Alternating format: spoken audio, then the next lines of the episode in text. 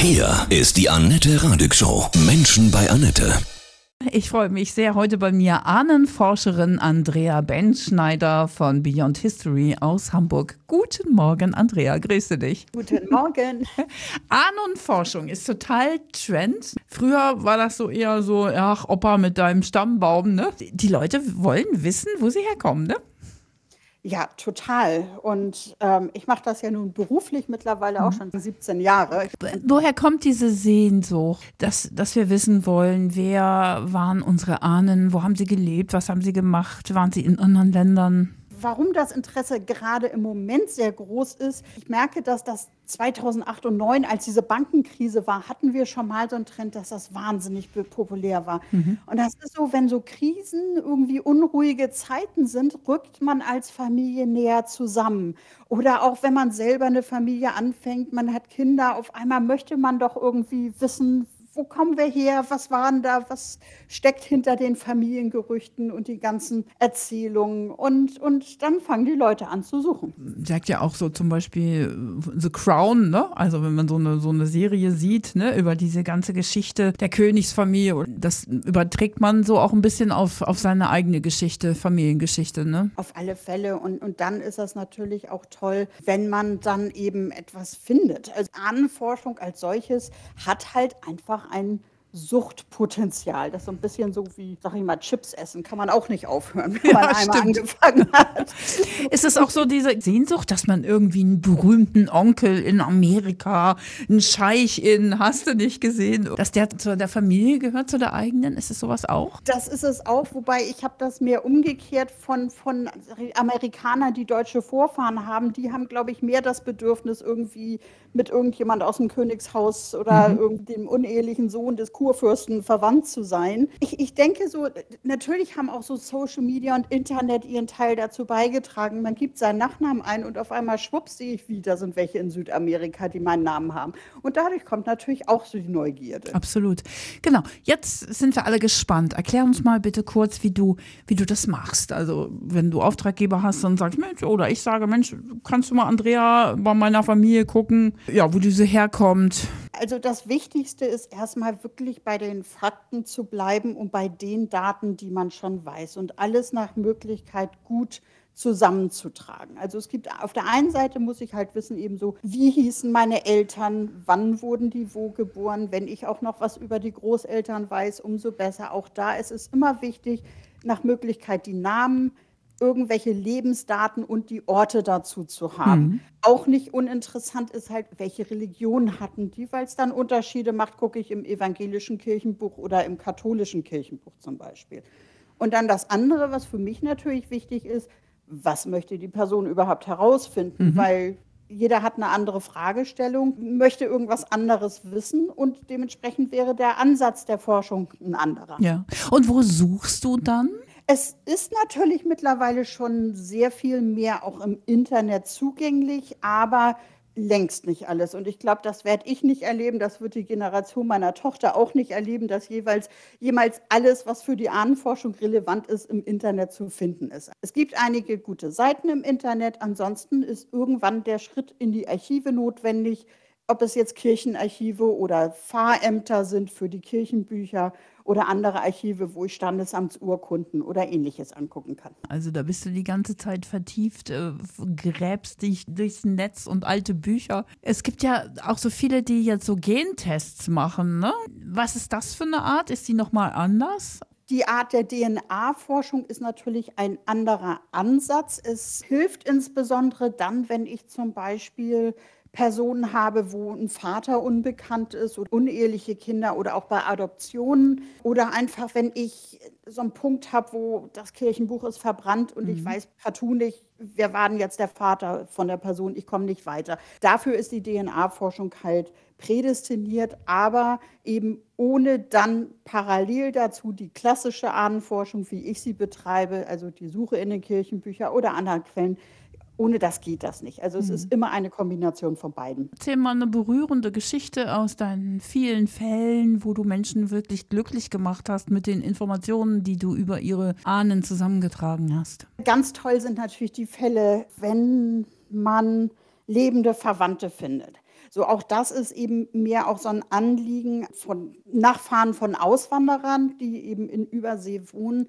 Da ist dann zuerst bei denen das Anliegen, mein Großvater kam aus Deutschland, wo kam er denn her? Und dann irgendwann ist die Frage, und gibt es noch lebende Verwandte? Mhm. Und da habe ich wirklich schon ganz rührende Geschichten erlebt, wo, wo dann die Person aus Amerika da war und ich habe dann hier in Hamburg meinetwegen das, das Treffen arrangiert und dann dieses erste persönliche Treffen und es wurden Bilder ausgetauscht und, und da in dem Fall waren die Großväter, Brüder. Und insofern war das noch gar nicht so weit weg und, und die hatten sich da wirklich viel zu erzählen und sind auch nach zehn Schön. Jahren noch im regen Kontakt und besuchen sich gegenseitig. Hast du auch immer in Amerika gearbeitet? Ja, ich, ich hatte, das war in meinem vorherigen Leben vor der Ahnenforschung, da hatte ich zehn Jahre in New York gelebt. Mhm. Ich komme ja ursprünglich aus der Hotellerie und hatte dann von 1991 bis 2001 in New York gelebt und gearbeitet. Welche berühmten Menschen haben dich schon kontaktiert, wollten was über ihre Ahnen, über ihre Familien wissen? Eine Familie, die ich erforscht hatte,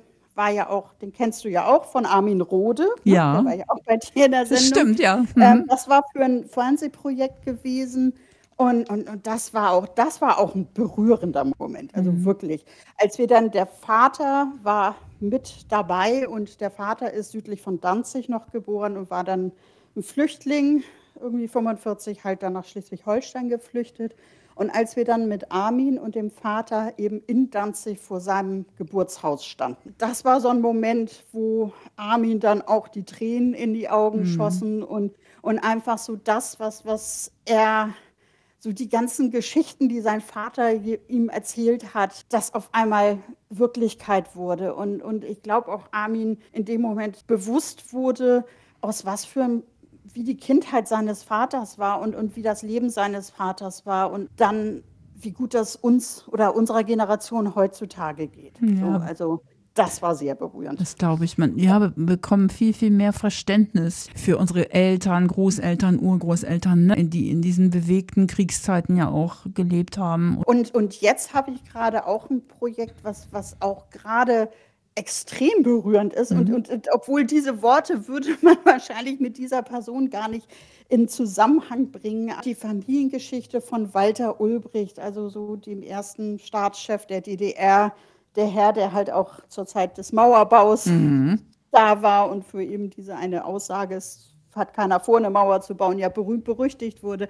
Und die Familiengeschichte erforsche ich eben jetzt schon seit ein paar Jahren. Und darüber wird auch ein Buch veröffentlicht werden, jetzt auch anlässlich des Mauerbaus. Damit wird das, das Jubiläum genutzt dieses Jahr im August. Und das Berührende ist halt gerade gewesen, ich, ich habe gerade irgendwie 160 Seiten von Liebesbriefen die er an seine zweite Frau geschrieben hat. Also die, den Schriftverkehr zwischen den beiden gesehen, gelesen, transkribiert, weil er echt eine Sauklaue hatte. Aber, aber irgendwie so, so die Herzlichkeit und die Liebe und, und was da für eine Person rauskam, mhm. so dass das war irgendwie und das, das war halt auch so, so, dass das Anliegen meines Auftraggebers, des Urenkels von Walter Ulbricht war halt eben zu sehen, was war das für ein Mensch? Also nicht nur die Leute hassten ihn oder sie liebten ihn, aber dazwischen gab es nicht. Und das war jetzt so, dass das mhm. der Wunsch der Familie zu gucken, das war für mich toll und spannend natürlich, Klar. so eine mhm. Person mhm. zu, zu recherchieren und zu erforschen. So, und da meinen Beitrag zu leisten zu dürfen und da ich dann auch Zugriff auf Dokumente zu haben, so den Ausweis Bücherei der Bücherhalle aus Leipzig von 1920, was er sich da für Bücher ausgeliehen hm. hat. Dann bist du ja auch so eine, so eine Art Historikerin. Also das ist ja irre, was da alles reinfällt in dein Schaffen. Ja, also ich meine, ich, ich habe es jetzt nicht studiert. Ähm, ich mhm. habe mir das beigebracht, aber, und, aber eben einfach so diese Begeisterung dafür, die Begeisterung für Menschen. Und ich, ich finde das halt einfach ganz spannend zu sehen, wie selbst so von, und das muss kein Walter Ulbricht sein, das kann auch der arme Tagellöhner auf irgendeinem Gutshof gewesen sein, wie, wie dessen Leben doch so im großen Kontext der Geschichte zu sehen und, und, und wie dessen oder deren Entscheidungen irgendwie durch größere Dinge in der Weltgeschichte beeinflusst wurden. Kann es auch sein, dass man zum Beispiel sich an bestimmten Orten oder in bestimmten Städten besonders wohl fühlt und dann stellt man fest, hinterher durch Ahnenforschung, wow, hier hat mal meine Urgroßmutter oder Ururgroßmutter gewohnt, was ich bis dato gar nicht wusste und man dann die Verbindung hat und versteht, warum man sich plötzlich so wohl fühlt? Also ich habe sowas selber wirklich am eigenen Leib gespürt. Also ich wusste, dass, dass meine Vorfahren auf einem Gutshof in Mecklenburg gearbeitet haben. Die waren da von 1820, meine ich, bis knapp bisschen nach 1900, bevor sie dann nach Hamburg kamen. Und als ich das erste Mal dahin gegangen bin und in dieses Dorf und ich fahre so, so diese Dorfstraße, die auf diesen Gutshof zuführt, lang und ich sehe das und habe wirklich in dem Moment das Gefühl gehabt, ich bin zu Hause. Absolut nicht erklärlich, aber das war so. Mhm. Und das ist für mich immer noch einer so, so wirklich so ganz spezieller Ort. Trotz Hamburg und meiner Zeit in New York alles. Mhm. Das kleine Dorf in Mecklenburg. Haben wir diese Rückverbindung auch in unserer Seele, ne? dass wir uns dann kurz rückerinnern. Vielleicht weiß ich nicht. Das ist spannend. Ne? Mhm. Hast du andere Feedbacks noch, so von anderen Menschen, die dann auch sagen, Mensch, erklären sich Dinge leichter für mich? Rätsel, die sich lösen? Ich habe mal für ein Forschungsprojekt haben wir eine Gerichtsakte gefunden, wo es so darum ging, dass, ich glaube, das war der Großvater, Urgroßvater des Auftraggebers und da ging es darum, dass die Leute im Dorf immer quer über sein Feld gegangen sind, um abzukürzen. Und dann mhm. hat er sich da irgendwie sechs Jahre lang mit jedem gestritten vor Gericht und dann hat er Recht gekriegt und dann kam dann noch die offizielle Anzeige in der Zeitung darüber, dass er jetzt Recht bekommen hat, woraufhin er dann noch mal eine persönliche Anzeige draufsetzt und sagte, so, hier sieht das aus und jetzt, ne, jetzt dürft ihr wirklich nicht mehr darüber gehen. Wie, also wenn diese Gerichtsakten und die Anzeige nichts über den Charakter dieses Menschen ja. aussagen ja. und der, der mein Auftraggeber sagte, das ist genau wie mein Vater. Ja, also, guck an. Hat sich weiter vererbt. Also, mhm. Genau. Also in, insofern solche Sachen spannend. kann man dann schon ja, durchaus finden. Total ja. spannend, ja. Was, was kostet das in etwa, wenn ich sage, Mensch, ich möchte was über meine Familie anwissen und dich beauftrage? Das ist halt so, gibt es leider keinen Preis, den ich nennen kann. Es gibt halt mhm. kein Schema F bei der Ahnenforschung. So jede Forschung ist anders, jede Familiengeschichte ist individuell. Und mir ist es deswegen auch immer ganz wichtig zu betonen, wir werden nicht für ein Ergebnis bezahlt, sondern wir werden für die Recherche bezahlt. Ich ich kann kein Ergebnis garantieren. Klar. Ich weiß nicht, ob eventuell Quellen verloren gegangen sind oder sonstiges. Mhm. Das mhm. ist aber einfach wichtig zu beachten. Kann jeder Ahnenforscher werden? Das stelle ich mir sehr kompliziert vor, sowas zu lernen, oder? Eigentlich kann das jeder lernen. Mhm. Es ist nur halt, man muss sich da ein bisschen reinknien mhm. und, und Zeit und Geduld mit haben. Und dann ist das eine Sache, viel Übung haben. Wie gesagt, da es ja nicht, nicht eben ein richtigen Königsweg gibt, wie es geht. Man hat die alten Handschriften, mit denen man konfrontiert ist.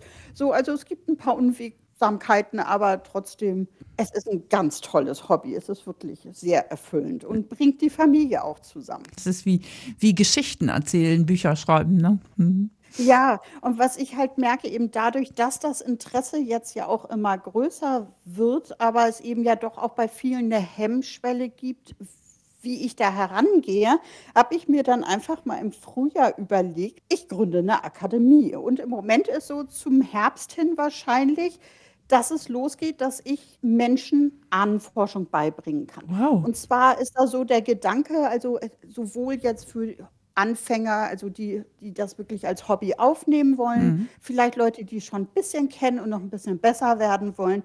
Aber ich habe halt eben auch, ich stelle mir das auch vor, dass ich es auch als so eine Art, naja, Berufsausbildung wäre jetzt zu viel, aber dass ich mhm. halt einfach, ich mache das jetzt schon so lange und dass ich einfach dann Leuten, die mit dem Gedanken spielen, vielleicht auch Berufsahnenforscher zu werden, dass ich denen den Weg vielleicht ein bisschen ebnen kann oder die so ein bisschen an die Hand nehmen kann ja. und ein paar Tipps geben kann. Dann wertvolles Wissen weitergibst. Sehr schön. Ja, ja. Andrea, von Herzen alles Gute. Vielen Dank für diese spannenden Einblicke in deine ganz besondere Arbeit der Ahnenforschung. Ja, liebe Grüße oh, nach Hamburg. Gerne, ja. ja, danke schön. Tschüss.